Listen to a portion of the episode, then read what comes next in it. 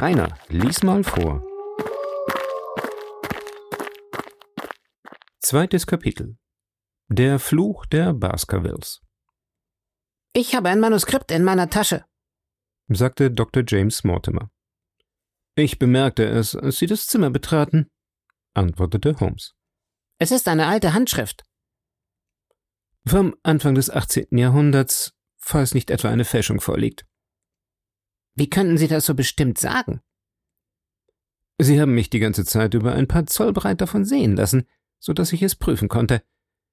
Das wäre ein armseliger Sachverständiger, der nicht auf ein Jahrzehnt oder so das Datum eines Dokumentes bestimmen könnte.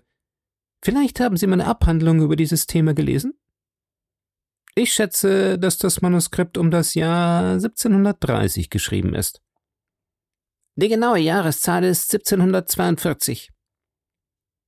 Dr. Mortimer zog das Manuskript aus der Brusttasche hervor und fuhr fort. Dieses Familienpapier wurde mir von Sir Charles Baskerville anvertraut, dessen plötzlicher, tragischer Tod vor etwa drei Monaten in der Grafschaft Devon so großes Aufsehen erregte. Ich darf wohl sagen, dass ich nicht nur sein ärztlicher Berater, sondern auch sein persönlicher Freund war. Er war ein stark geistiger Mann, schlau, weltklug und so wenig zu Einbildungen geneigt wie ich selber. Trotzdem nahm er es mit diesem Schriftstück sehr ernst, und er war innerlich auf genau so einen Tod vorbereitet, wie er ihn schließlich erlitt. Holmes streckte die Hand nach dem Manuskript aus und breitete es auf seinem Knie aus. Du wirst bemerken, Watson, dass der Buchstabe S abwechselnd lang oder kurz geschrieben ist.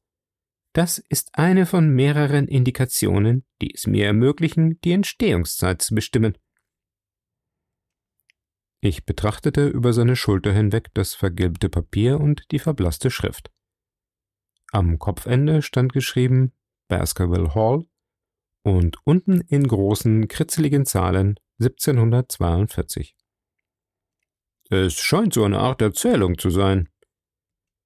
Ja, es ist die Erzählung einer Legende über die Familie Baskerville. Aber ich verstehe Sie doch recht. Sie wünschen mich doch in einer etwas moderneren Angelegenheit des wirklichen Lebens um Rat zu fragen? In einer höchst modernen und in einer sehr dringlichen Angelegenheit, die binnen 24 Stunden zur Entscheidung gebracht werden muss. Aber das Manuskript ist nur kurz und steht in engem Zusammenhang mit der Geschichte. Mit Ihrer Erlaubnis will ich sie Ihnen vorlesen. Holmes lehnte sich in seinem Stuhl zurück, faltete die Hände und schloss die Augen mit der Miene eines Mannes, der sich in sein Schicksal ergibt. Dr. Mortimer hielt das Manuskript so, dass er gutes Licht hatte und las mit lauter, piepsiger Stimme die nachstehende Geschichte aus alter Zeit. Von dem Ursprung des Hundes der Baskervilles hat man gar vielerlei erzählt, aber da ich in gerader Linie von Hugo Baskerville abstamme, und da ich die Geschichte von meinem Vater habe, dem sie von dem seinigen überliefert wurde, so habe ich sie hier niedergeschrieben und bin des festen Glaubens, sie hat sich so zugetragen, wie ich nunmehr berichten will. Und ich bitte euch, meine Söhne, ihr wolltet glauben, dass eben dieselbige Gerechtigkeit so die Sünde bestrafet, wohl auch in überreicher Gnade sie vergeben möge, und dass kein Fluch so schwer sei, er könne nicht durch Gebet und Reue gesühnet werden. Entnehmet also aus dieser Geschichte die Lehre, dass ihr euch nicht fürchtet, die Verbrechen der Vergangenheit möchten für euch schlimme Früchte zeitigen, sondern dass ihr vielmehr inskünftig wollet recht bedachtsam sein, auf dass die verruchten Leidenschaften, die unserer Familie so schweren Harm zugefügt, nicht abermals zu unserem Schaden mögen entfesselt werden. Wisset also, dass zu den Zeiten der großen Revolution, deren Geschichte, wie der gelehrte Lord Clarendon sie beschrieben, ich euch recht angelegentlich zum Lesen empfehle, dieses Herrenhauses Baskerville bewohnt wurde von Herrn Hugo desselbigen Namens. Und es kann nicht verschwiegen werden, dass er ein sehr wilder, verruchter und gottloser Mann war. Dieses hätten nun wohl seinem Nachbarn ihm verzeihen mögen, zumal in hiesiger Gegend Heilige niemals haben gedeihen wollen. Aber es war in seiner Wildheit ein gewisser, mutwilliger und grausamer Humor, und dadurch wurde sein Name im ganzen Westen bekannt. Nun begab es sich, dass dieser Hugo zu der Tochter eines Landmanns, der an der Grenze der Baskervilleschen Güter seinen Bauernhof hatte, in Liebe entbrannte. Wenn man eine so finstere Leidenschaft wie die seinige mit einem so leuchtenden Wort bezeichnen darf. Aber die junge Maid, die züchtig und von gutem Ruf war, wich ihm stets aus, denn sie fürchtete seinen bösen Namen. Es begab sich aber, dass am Michaelistag dieser Hugo, nebst fünf oder sechs von den verruchten Genossen seiner Schwelgereien, sich in das Bauernhaus schlich und das Mädchen entführte. Ihr Vater aber und ihre Brüder waren nicht zu Hause, wie er sehr wohl wusste. Und sie brachten sie ins Schloss, und die Jungfrau wurde in ein Zimmer im obersten Stockwerk eingeschlossen. Hugo aber und seine Freunde saßen nieder zu einem langen Zechgelage, wie sie allnächtlich zu tun pflegten. Da mochten wohl der armen Dame da oben die Sinne schwinden, als sie das Singen und Toben und fürchterliche Fluchen hörte, das von unten heraufscholl. Denn man sagt, solche Worte, wie Hugo Baskerville sie im Weinrausch äußerte, die brächten den Mann, der sie spräche, sicherlich in die Hölle. Und zuletzt tat sie in der Verzweiflung ihrer Angst etwas, wovor wohl der tapferste und gewandteste Mann möchte zurückgeschaudert sein denn mit Hilfe des Efeugerankes, das die Mauer bedeckte und noch bedeckt, klomm sie von der Höhe dicht unter dem Dach hinunter zum festen Boden, und dann rannte sie nach Hause quer über das Moor. Der Weg aber vom Schloss bis zu ihres Vaters Hof war drei Stunden weit. Und es begab sich, dass kurze Zeit darauf Hugo seine Gäste verließ, um seiner Gefangenen Speise und Trank zu bringen. Und vielleicht wollte er noch Schlimmeres und dass er den Käfig leer und den Vogel entflohen fand. Da war es gleich, als käme der Teufel über ihn, denn er lief die Treppen hinunter in den Speisesaal und sprang auf den großen Tisch, dass Flaschen und Teller herunterfielen, und schrie laut vor der ganzen Gesellschaft, er wolle noch in selbiger Nacht Leib und Seele den bösen Mächten zu eigen geben, wenn er nur das Mädchen wieder einholte. Entsetzt starrten die Zechbrüder auf den rasenden Mann. Einer aber, der noch verruchter oder vielleicht auch nur trunkener war als die anderen, rief, sie sollten die Hunde auf sie hetzen. Und Hugo lief aus dem Haus und rief seinen Stallknechten zu, sie sollten seine Stute satteln und die Hunde aus dem Zwinger lassen. Er zeigte diesen ein Halstod des Mädchens, und mit lautem Gekläff ging es im Mondschein über das Moor. Eine Zeit lang waren die Zechkumpane ganz starr vor Verblüffung, Sie vermochten die Vorgänge, die sich mit solcher Schnelligkeit abgespielt hatten, nicht zu begreifen. Aber allmählich dämmerte ihnen in ihren umnebelten Schädeln eine Ahnung auf, was wohl auf dem Moor sich begeben würde. Und es erhob sich ein gewaltiger Lärm. Die einen riefen nach ihren Pistolen, andere nach ihren Pferden, noch wieder andere schrien, es sollten neue Weinflaschen gebracht werden. Endlich jedoch wurden sie etwas vernünftiger, und die ganze Gesellschaft, dreizehn an der Zahl, stieg zu Pferde und ritt Herrn Hugo nach. Der Mond schien klar über ihren Häuptern und sie sprengten in schnellem Lauf den Weg entlang, den das Mädchen genommen haben musste, um ihr Haus zu erreichen. Sie waren eine oder zwei Meilen geritten, als sie einem jener Hirten begegneten, die nachts ihre Schafe über das Moor treiben. Und sie riefen ihm zu, ob er den Reiter mit den Hunden gesehen hätte. Und der Mann, so berichtet die Überlieferung, war so von Furcht gelähmt, dass er kaum sprechen konnte. Schließlich aber sagte er, er habe wirklich die unglückliche Jungfrau gesehen und die Hunde seien auf ihrer Spur gewesen.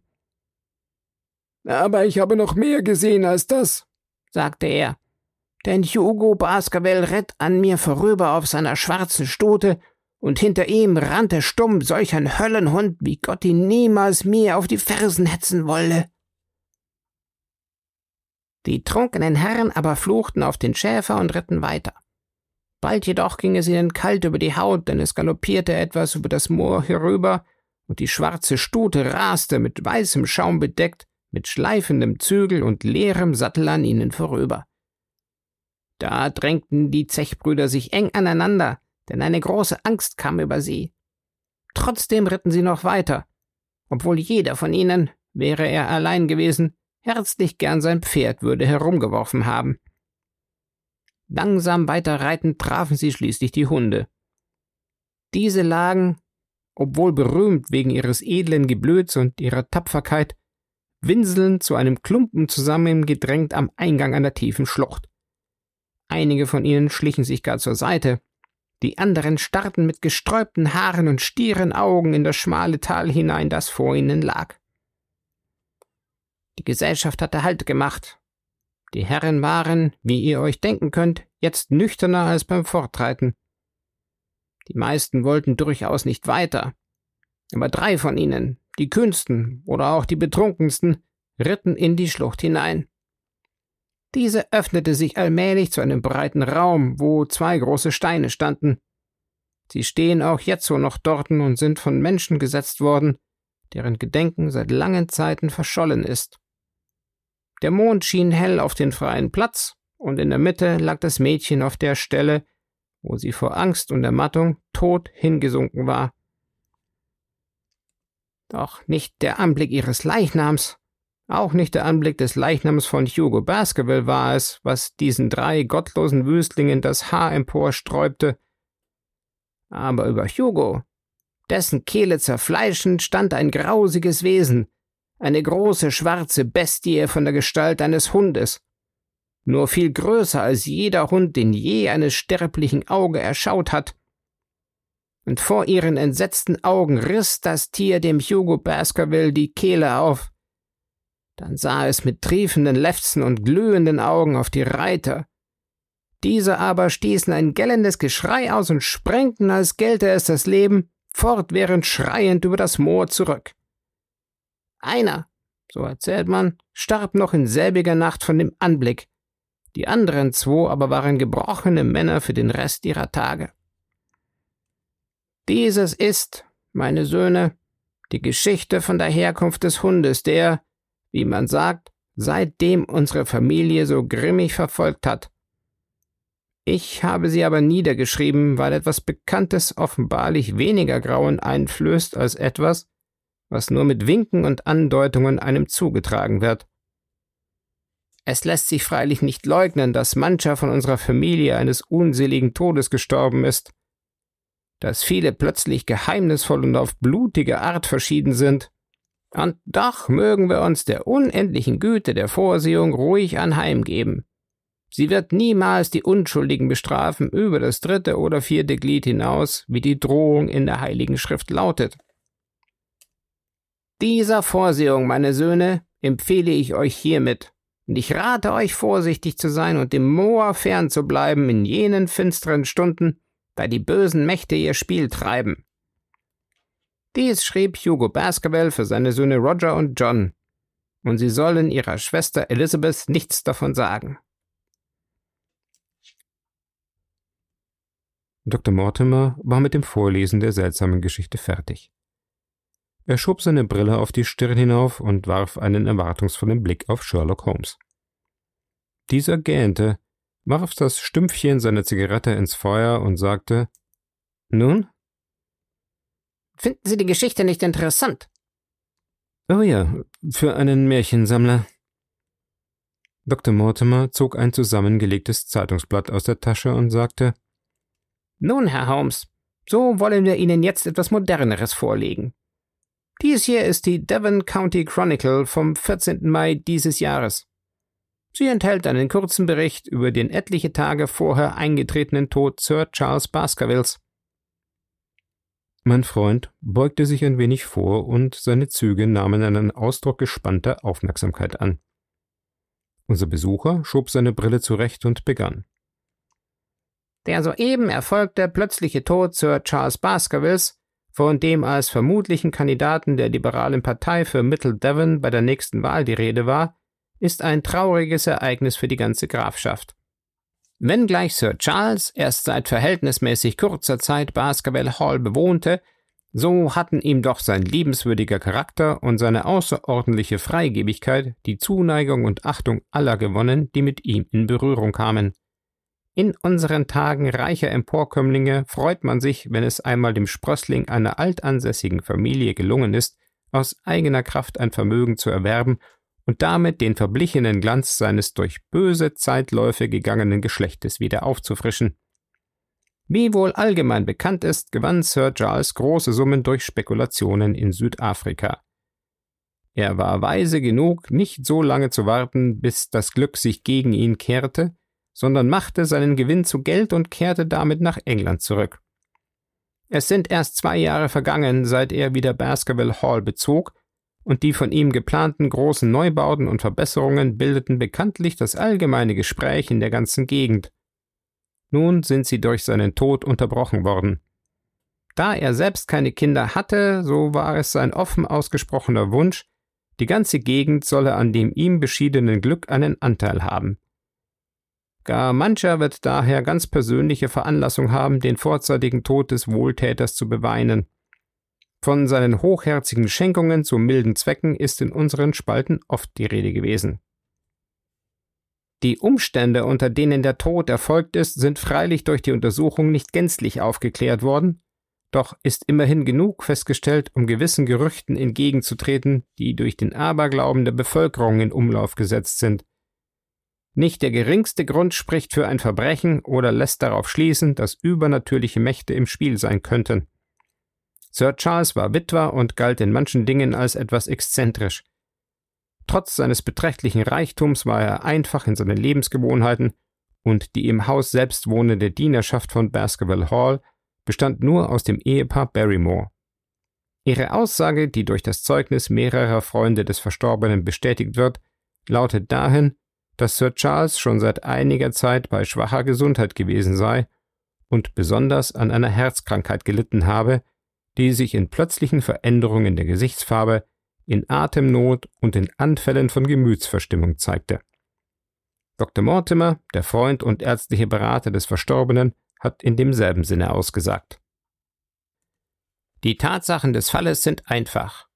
Sir Charles Baskerville hatte die Angewohnheit, jede Nacht vor dem Zubettgehen noch einen Spaziergang in der berühmten Taxusallee von Baskerville Hall zu machen. Dies geht aus dem Zeugnis der Barrymores hervor.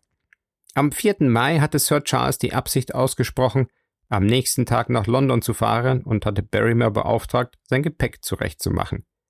Am Abend ging er wie immer aus, um seiner Gewohnheit gemäß auf seinem nächtlichen Spaziergang eine Zigarre zu rauchen.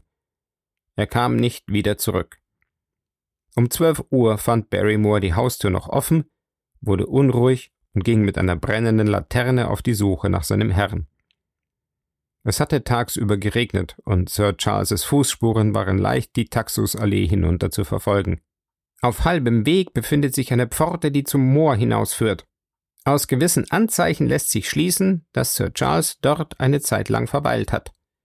Dann hat er seinen Weg die Allee hinunter fortgesetzt und an dem äußersten Ende dieser Allee wurde seine Leiche aufgefunden. Noch ungeklärt ist der von Barrymore bezeugte Umstand, dass sich die Fußspuren von der Heckenpforte an änderten und dass er augenscheinlich von dieser Stelle an auf den Fußspitzen weitergegangen war. Ein Zigeunerpferdehändler namens Murphy war um jene Stunde nicht weit davon auf dem Moor, jedoch in etwas angetrunkenem Zustand, wie er selber angibt. Er erklärt, er habe mehrere Schreie gehört, könne aber nicht sagen, aus welcher Richtung diese gekommen seien. Zeichen von Gewalt waren an Sir Charleses Leiche nicht zu entdecken. Allerdings waren nach Aussage des Arztes seine Gesichtszüge auf fast unglaubliche Weise verzerrt. Dr. Mortimer wollte anfangs gar nicht glauben, dass es sein Freund und Klient war, der da als Leiche vor ihm lag. Indessen ist dies ein Symptom, das man an Toten, die an Herzschlag gestorben sind, nicht selten beobachtet. Diese Erklärung wurde bestätigt durch den Sektionsbefund, der eine weit fortgeschrittene langjährige Erkrankung des Herzens ergab. Die zur Leichenschau berufenen Geschworenen entschieden daher in Übereinstimmung mit der Meinung des Arztes. Dies ist gut so. Denn selbstverständlich ist es von allergrößter Wichtigkeit, dass auch Sir Charleses Erbe sich auf Baskerville Hall niederlässt und die so traurig unterbrochene nutzbringende Arbeit wieder aufnimmt. Hätte der sachliche Befund der Leichenschau nicht die von Ohr zu Ohr geflüsterten romantischen Geschichten endgültig zum Schweigen gebracht, so möchte es wohl schwer gewesen werden, einen neuen Bewohner nach Baskerville Hall zu bringen. Wie wir vernehmen, ist der nächste Verwandte Herr Henry Baskerville, falls er noch am Leben ist, der Sohn von Sir Charleses jüngerem Bruder. Der junge Herr befand sich nach den letzten Nachrichten in Amerika. Es sind bereits Nachforschungen nach ihm angestellt, um ihn von der ihm zugefallenen Erbschaft in Kenntnis zu setzen. Dr. Mortimer faltete seine Zeitung zusammen und steckte sie wieder in die Tasche. Dies, Herr Holmes, sind die öffentlich feststehenden Tatsachen in Bezug auf den Tod Sir Charles Baskervilles. Ich muss Ihnen meinen Dank aussprechen, sagte Sherlock Holmes, dass Sie meine Aufmerksamkeit auf einen Fall gelenkt haben, der sicherlich manche interessante Aspekte darbietet.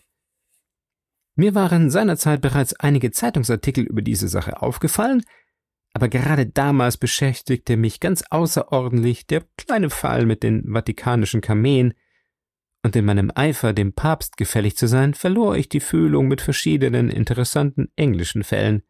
Sie sagten doch, dieser Artikel enthalte alle öffentlich bekannten Tatsachen. Ja? Dann lassen Sie mich wissen, welches die geheimen Tatsachen sind. Damit lehnte Holmes sich zurück, faltete wieder seine Hände und nahm die unbeweglichen Gesichtszüge an, die bei ihm ein Zeichen waren, dass er seine ganze Urteilskraft anspannte. Dr. Mortimer war augenscheinlich von einer starken Erregung ergriffen. Endlich sagte er Ich will es tun, aber ich sage Ihnen damit etwas, was ich bisher keinem Menschen anvertraut habe. Ich habe es vor den Geschworenen der Leichenschau verschwiegen. Das tat ich, weil ein Mann der Wissenschaft davor zurückscheut, den Anschein zu erwecken, als ob er einem Volksaberglauben unterstützen wolle. Ferner hatte ich den Grund, dass, wie auch die Zeitung bemerkt, Baskerville Hall ganz gewiss keine neuen Bewohner erhalten würde, wenn der ohnehin schon grausige Ruf, worin das Haus steht, noch verschlimmert würde. Aus diesen beiden Gründen glaubte ich ein Recht zu haben, nicht alles zu sagen, was ich wusste. Denn irgendein Nutzen dabei war nicht zu erreichen. Aber Ihnen gegenüber habe ich keine Ursache, nicht vollständig offen zu sein. Das Moor ist sehr dünn besiedelt. Die Nachbarn sind daher sehr aufeinander angewiesen. So verkehrte ich denn auch sehr viel mit Sir Charles Baskerville. Mit Ausnahme von Herrn Franklander auf Laughter Hall und einem Naturforscher, Herrn Stapleton, gibt es auf Meilen im Umkreis keine wissenschaftlich gebildeten Männer. Sir Charles suchte die Zurückgezogenheit, aber seine Krankheit brachte uns zusammen, und da wir gemeinsame wissenschaftliche Interessen hatten, so wurde unser Verkehr ein dauernder. Er hatte viele wissenschaftliche Kenntnisse aus Südafrika mitgebracht, und manchen köstlichen Abend verlebten wir zusammen in Gesprächen über die anatomischen Eigentümlichkeiten der Buschmänner und der Hottentotten. In den letzten Monaten verstärkte sich immer mehr meine Überzeugung, dass Sir Charleses Nerven bis zum Zerreißen angespannt waren. Er nahm die Sage, die ich Ihnen vorlas, außerordentlich ernst. Dies ging so weit, dass er unter keinen Umständen nachts das Moor betrat, obwohl es zu seinem eigenen Grund und Boden gehörte. Es mag Ihnen unglaublich erscheinen, Herr Holmes, aber er war allen Ernstes überzeugt, dass ein grausiges Verhängnis über seinem Geschlecht schwebte, und allerdings klang, was er von seinen Vorfahren zu erzählen wusste, nicht gerade ermutigend. Der Gedanke, von irgendwelchen bösen Geistern umgeben zu sein, verfolgte ihn beständig, und mehr als einmal fragte er mich, ob ich nicht auf den nächtlichen Fahrten, die mein Beruf nötig machte, eine seltsame Erscheinung gesehen oder Hundegebell gehört hätte. Diese letztere Frage richtete er mehrmals an mich, und stets zitterte dabei seine Stimme vor Erregung. Eines Abends, ich erinnere mich des Vorfalls noch sehr gut, es war ungefähr drei Wochen vor dem traurigen Ereignis, fuhr ich bei seinem Haus vor. Er stand zufällig vor seiner Tür. Ich war von meinem Wagen abgestiegen und stand vor ihm. Plötzlich sah ich, wie seine Augen in furchtbarstem Entsetzen über meine Schulter hinwegstarrten. Ich drehte mich um und konnte gerade noch am Ende des Weges eine Gestalt bemerken, die ich für ein großes schwarzes Kalb hielt. Er war so entsetzlich aufgeregt, dass ich zu der Stelle, wo das Tier gewesen war, hingehen und Umschau halten musste. Es war jedoch verschwunden. Die Erscheinung hatte augenscheinlich einen sehr schlimmen Eindruck auf ihn gemacht. Ich blieb den ganzen Abend bei ihm und bei dieser Gelegenheit gab er mir, um mir seine Aufregung zu erklären, die geschriebene Erzählung, die ich Ihnen vorhin vorlas. Ich erwähne diesen kleinen Vorfall, weil er durch die darauffolgende Tragödie eine gewisse Bedeutung gewonnen hat. Aber damals war ich überzeugt, die Erscheinung würde eine sehr natürliche Ursache haben und seine Aufregung sei völlig unbegründet.